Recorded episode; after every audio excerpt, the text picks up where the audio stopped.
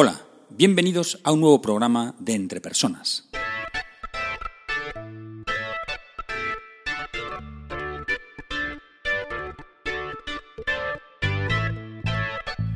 Un podcast donde hablamos sobre todo lo relacionado con las competencias. Sistemas de gestión por competencias, sistemas de evaluación por competencias, diccionarios de competencias, programas de desarrollo de competencias y todo lo que tiene que ver con habilidades y competencias en las organizaciones.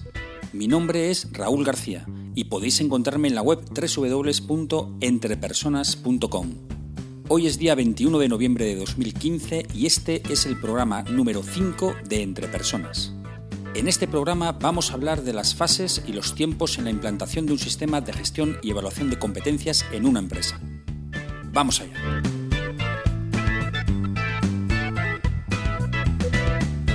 Como todos los sistemas que se quieren implantar en una empresa, la implantación de un sistema de competencias también tiene que tener su planificación, sus fases y sus tiempos. Por eso es importante que antes de empezar seamos conscientes de qué es lo que nos va a llevar esta implantación. Una vez que se tiene claro el por qué se va a implantar un sistema de competencias y la dirección de la empresa está convencida, porque al igual que otras implantaciones, esta también tiene que estar impulsada por la dirección, ya que si no estaría abocada a un fracaso. Las fases de implantación de un sistema de gestión y evaluación por competencias son las siguientes. Las enumero de manera esquemática. La primera sería elección del sistema de gestión y evaluación de competencias. Aquí tendremos que decidir varias cuestiones muy importantes. Por ejemplo, ¿tendremos competencias generales para todos los puestos de la organización? ¿Tendremos competencias específicas por puesto? ¿Tendremos un sistema que compagine ambos tipos de competencias, es decir, tanto generales como específicas?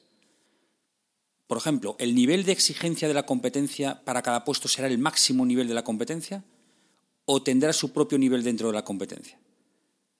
También habrá que decidir si la evaluación del desempeño estará asociada a retribución variable o no. Es decir, como veis, son al final pues, decisiones muy importantes a tomar antes de empezar. Si queréis podemos tratar esto en, en, otros programas de manera más específica, ¿vale? Podemos ver bueno, pues, qué decisiones habría que tomar antes de implantar un sistema de competencias en una empresa. Bueno, la primera fase sería esa, elección del sistema de gestión y evaluación de competencias. La segunda fase sería la elaboración del procedimiento interno. Aquí, bueno, pues habría que ver si, va a haber, por ejemplo, si va a haber una validación de las evaluaciones por parte de un comité o por parte de, de, otra persona, o si las evaluaciones se harán en papel o se harán con una herramienta informática. Bueno, al final el procedimiento interno, ¿no? Es decir, cómo se va a llevar a cabo todo ese, todo ese procedimiento. La tercera fase sería la elaboración del diccionario de competencias. Este diccionario de competencias pues, es el listado de competencias de la organización con sus descripciones, con sus niveles de desempeño, con la asignación de niveles a cada puesto, etcétera, etcétera, etcétera. La cuarta fase sería la información del sistema a todos los implicados, tanto evaluadores, evaluadores como evaluados.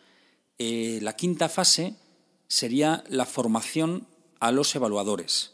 Esta formación tendría que estar centrada pues, en el propio sistema, en el propio sistema de la, de la empresa, en cómo detectar competencias, el cómo dar feedback, el cómo hacer una entrevista de desempeño, cómo diseñar acciones de desarrollo, etcétera, etcétera.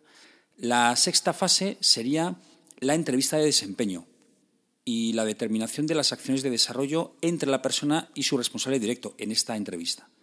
La séptima sería la aprobación de las acciones de desarrollo que necesiten ser aprobadas es decir, las acciones de desarrollo puede ser que dependan exclusivamente de la persona y su responsable directo, por tanto no, necesitarían esa aprobación, como por ejemplo el seguimiento de tareas o no sé, introducirle en un nuevo proyecto o, que asuma nuevas tareas, bueno, lo que sea. Mm, pero otras sí que van a requerir la aprobación eh, por parte de, de recursos humanos o parte de la organización, porque claro, por ejemplo, un curso o una formación eh, presencial va a tener que estar presupuestada, ¿no? Por lo tanto, va a tener que tener la aprobación de recursos humanos o bueno, de, quien sea. Y la octava fase y última es el seguimiento de las acciones de desarrollo y la evaluación continua. ¿Vale? Esto no es una fase como tal, pero sí que me gusta introducirlo porque esto es una parte muy, muy importante dentro de todo el sistema. Es cierto que algunas de estas etapas pueden ser realizadas en paralelo. Por ejemplo, no hace falta terminar de informar a todos los implicados para empezar con la formación a los evaluadores. Se hace con orden, se puede hacer perfectamente a la vez. Bien, una vez que tenemos claras las fases, vamos a ver cuáles son los tiempos adecuados. Y para esto vamos a tener que tener en cuenta el año fiscal de la organización. Y claro, ¿qué, tendrá que ver una cosa con la otra? Hombre, pues tiene que ver mucho. La razón fundamental son los presupuestos. Ya he dicho que algunas de las acciones de mejora o de desarrollo mm, pues van a depender de su aprobación presupuestaria. Por lo tanto, claro, una condición es que tenemos que tener el plan de desarrollo, el plan de formación, lo tenemos que tener determinado antes de los presupuestos. No estoy hablando aquí solo de acciones individuales, sino que también las acciones grupales, porque puede ser que la empresa ya prevea que va a tener cambios importantes eh, en la organización el próximo año. Por lo tanto, va a ser quizá una manera muy buena de preparar a las personas para, eso, pues eh, si tienen una competencia que hace referencia a la flexibilidad, bueno, pues desarrollar a las personas de toda la organización en su conjunto en esa competencia. ¿vale? Será una, una forma de que esa evaluación de competencias sirva también para planificar o para preparar planes de desarrollo grupales para toda la organización. Bueno, pues eso también va a tener que tener esa aprobación presupuestaria. Así que antes de trabajar en los presupuestos, pues vamos a tener que tener cerrado ese plan de desarrollo para, que, para poder introducirlo. Pues bien, imaginemos que nuestro año fiscal coincide con el año natural, de enero a diciembre, y los presupuestos se trabajan en noviembre y diciembre. Por lo tanto, el plan de desarrollo de la empresa tendrá que estar cerrado en octubre-noviembre, lo que significa que las entrevistas de desempeño con sus acciones de desarrollo tendrán que estar hechas en octubre. Es decir, tendrán que empezar a realizarse en septiembre. Teniendo en cuenta entonces que las entrevistas de desempeño tienen que realizarse en septiembre, lo que vamos a hacer va a ser ir hacia atrás en las fases que nos quedan para determinar en qué momento del año deberíamos empezar con la implantación de un sistema de competencias en la organización. Antes de las entrevistas habría que haber cumplido con cinco fases. Eh, eran la primera era la elección del sistema, la segunda era el establecimiento del procedimiento interno, la tercera el diccionario de competencias, la cuarta la información a los implicados y la quinta la formación a los evaluadores. Bien, pues vamos de atrás hacia adelante.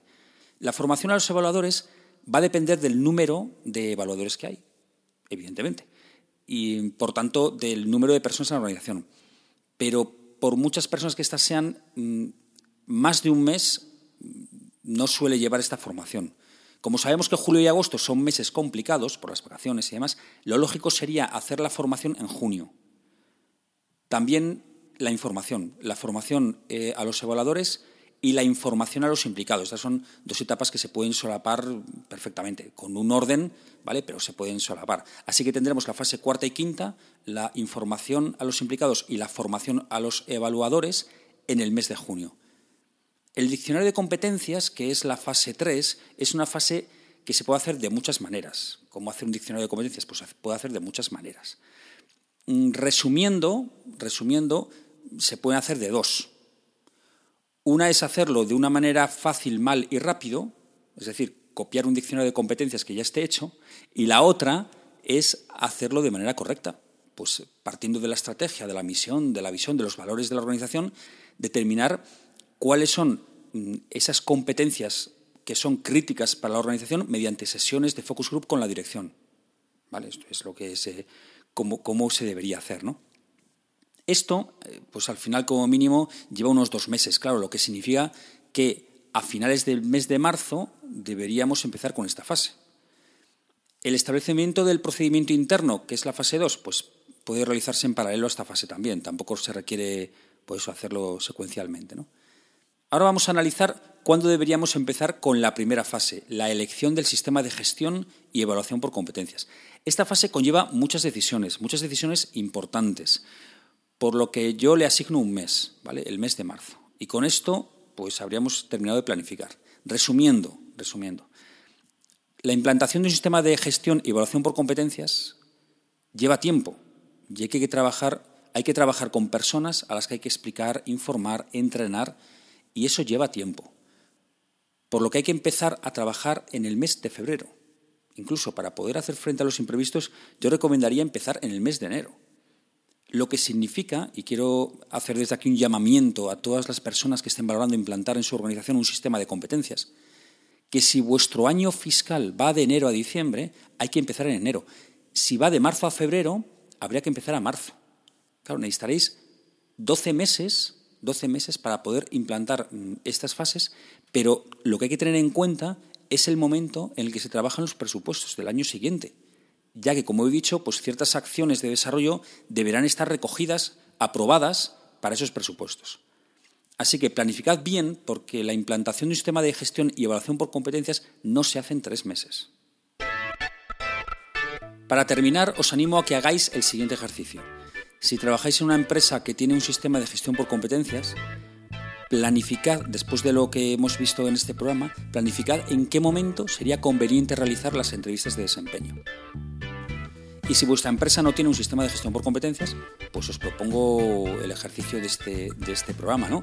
Al final sería determinar los tiempos para cada una de las ocho fases que, he comentado.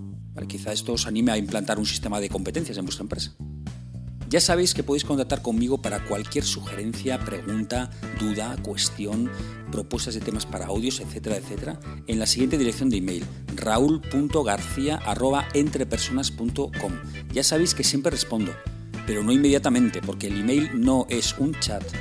También podéis dejar comentarios y opiniones sobre este audio en la página web www.entrepersonas.com barra blog. Otra manera de contactar, Twitter el usuario de Entre Personas es arroba entrepersonas1, el 1 con, con, número, no con letra. Y mi usuario de Twitter es arroba ragarcía. Y por supuesto también estamos en LinkedIn. Espero sinceramente que este programa te haya sido de ayuda. Y no olvides que las empresas son las personas que trabajan en ellas y que tú eres el máximo responsable de tu desarrollo personal y profesional. Saludos.